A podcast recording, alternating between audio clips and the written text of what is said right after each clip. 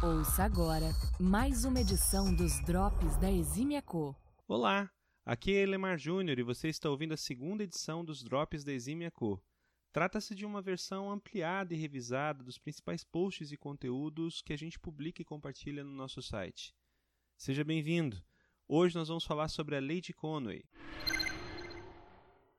Melvin Conway propôs a lei que leva seu nome em 1967 ele é cientista da computação, que além da famosa lei, é reconhecido por desenvolver o conceito de corrotinas.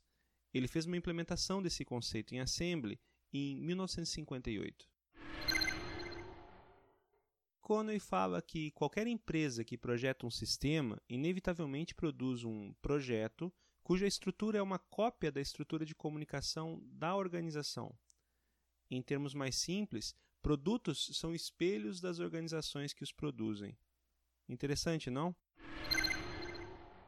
A implicação prática da lei de Conway é que os componentes de um sistema, de alguma forma, replicam a estrutura de times é, da empresa. Dessa forma, por exemplo, é, é difícil imaginar, ou, segundo Conway, impossível conceber, um sistema de microserviços em um time monolítico. É, o oposto também é verdadeiro, ou seja, vai ser muito difícil você produzir um sistema monolítico com uma estrutura de times distribuída. Indo essa mesma linha de raciocínio, é, em um sistema que é desenvolvido por mais de um time, é, os componentes que formam o sistema, os módulos que formam o sistema, vão acabar replicando a qualidade da comunicação dos times. Se os times funcionam de uma forma muito acoplada, é, fatalmente os componentes também vão funcionar de maneira muito acoplada. Se a qualidade da comunicação entre os times dentro da organização for ruim, é seguro que a qualidade da comunicação entre os componentes também vai ser ruim. Ou seja, de muitas, muitas formas, o que Conway veio demonstrar para a gente é que para pensar em o projeto de sistema, para pensar na arquitetura do software, de certa forma a gente tem que pensar na organização dos times também que desenvolvem esse software. Uma coisa está diretamente associada à outra. A lei de Conway também ajuda a explicar a popularidade do conceito de squads, conceito criado pelo Spotify, é, em tempos de microserviços. A ideia básica dos squads é que você consiga formar times que consigam ter autonomia de atuação. Para isso, os times têm alinhamento de propósito.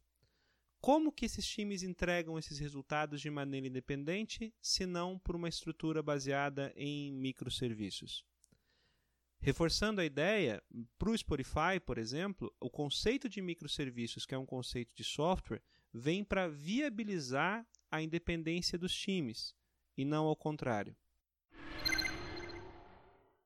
nessa mesma ideia, se uma empresa tem uma estrutura ou tenta montar uma estrutura organizacional baseada em squads, mas é, com entregas dependentes, com entregas acopladas, é, essa estrutura de squads acaba ficando condenada a não funcionar de forma apropriada.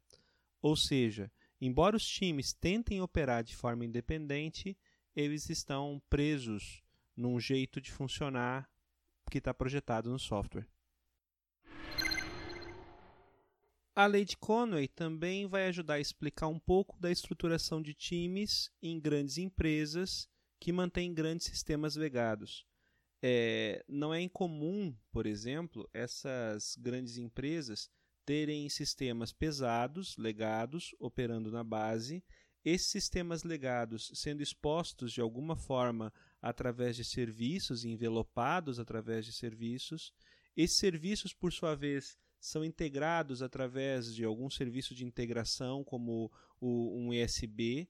Esse USB, por sua vez, é exposto de alguma forma para APIs ou através de APIs, APIs públicas, APIs externas. Essas APIs externas, de alguma forma, são mantidas e controladas através de um gateway e esse gateway finalmente vai prover serviços para aplicações consumidas pelos usuários finais ou pelos usuários externos da organização. essa estrutura toda, nesses diversos níveis, acaba criando também times separados operando nesses diversos níveis. Consequentemente, o que acaba acontecendo é que muitas vezes uma alteração na ponta, ou seja, em uma aplicação que serve aos clientes finais ou para integração, acaba gerando uma linha de alterações em cascata que passa pelas APIs públicas, que acaba interferindo na forma como o software da empresa é integrado através do Service Bus, se pensa em alguma alteração de barramento, é, isso também acaba impactando de alguma forma nos serviços que expõem os serviços, os sistemas legados e fatalmente também nos sistemas legados. Consequentemente, estruturas como essas acabam sendo lentas para responder. Os times acabam perdendo eficiência. Ou seja, mais uma vez, a organização dos times, impactada pela organização dos componentes da solução, acaba levando potencialmente a uma baixa produtividade. Como que se revisa isso? Revisitando primeiro a estrutura do software ou dos times? Não é uma condição de primeiro uma coisa ou outra, mas das duas coisas sendo feitas ao mesmo tempo. É difícil. Na mesma linha de raciocínio ainda, ainda segundo Conway, se nós temos uma organização que pretende ou precisa entregar uma experiência com continuidade por exemplo, no varejo, é, lojas físicas e lojas virtuais, uh, se eu quero ter uma experiência de continuidade, pode parecer pouco razoável que a experiência, o software que potencializa a experiência da loja física, seja desenvolvido por um time completamente apartado do time que desenvolve a experiência da loja virtual. O que vai acabar acontecendo invariavelmente é que eu tenho que pensar muito na estrutura de comunicação desses dois times para fazer com que essa estrutura de comunicação funcionando bem transporte essa qualidade para os sistemas, para os componentes. De qualquer forma, talvez fosse mais interessante e até talvez mais coerente que esses dois times não fossem dois, fossem apenas um mas isso nem sempre é viável, depende da estrutura das organizações e, consequentemente, da complexidade de cada, de cada parte da operação. Enfim, Conway grita. Recentemente, nós publicamos nos sites da Eximia Co o resumo de uma conversa nossa com o Volvernon. Volvernon, talvez um dos maiores especialistas ou autoridades mundiais em Domain Driven Design. Nessa conversa, o Volvernon é, explicitou de forma bastante coerente e consistente a importância da lei de Conway para projetos com Domain Driven Design. A sutileza da lei de Conway, muitas vezes não percebida, é que ela não se aplica apenas à software house ou aos times técnicos que estão escrevendo o código, mas também, principalmente, inclui a empresa onde os especialistas de domínio é, e que estão servindo como referência para o desenvolvimento do sistema trabalham. É, quando os contextos em um software com domínio de design é, não estão bem delimitados, existe acoplamento e, consequentemente, o surgimento de dívidas técnicas fica mais fácil, aumentando o custo do próprio sistema. Entretanto, é, muitas vezes a não delimitação eficiente dos contextos acaba acontecendo em função da não delimitação explícita e coerente também das é, empresas ou dos departamentos nas empresas que estão servindo como referência para a delimitação das atividades. É, todos os departamentos no centro têm um propósito muito claro, mas nas bordas, ou seja, nas atividades periféricas, muitas vezes a sobreposição. E essa sobreposição acaba se refletindo de alguma forma é, nos contextos e na forma como o software é implementado, aumentando o acoplamento.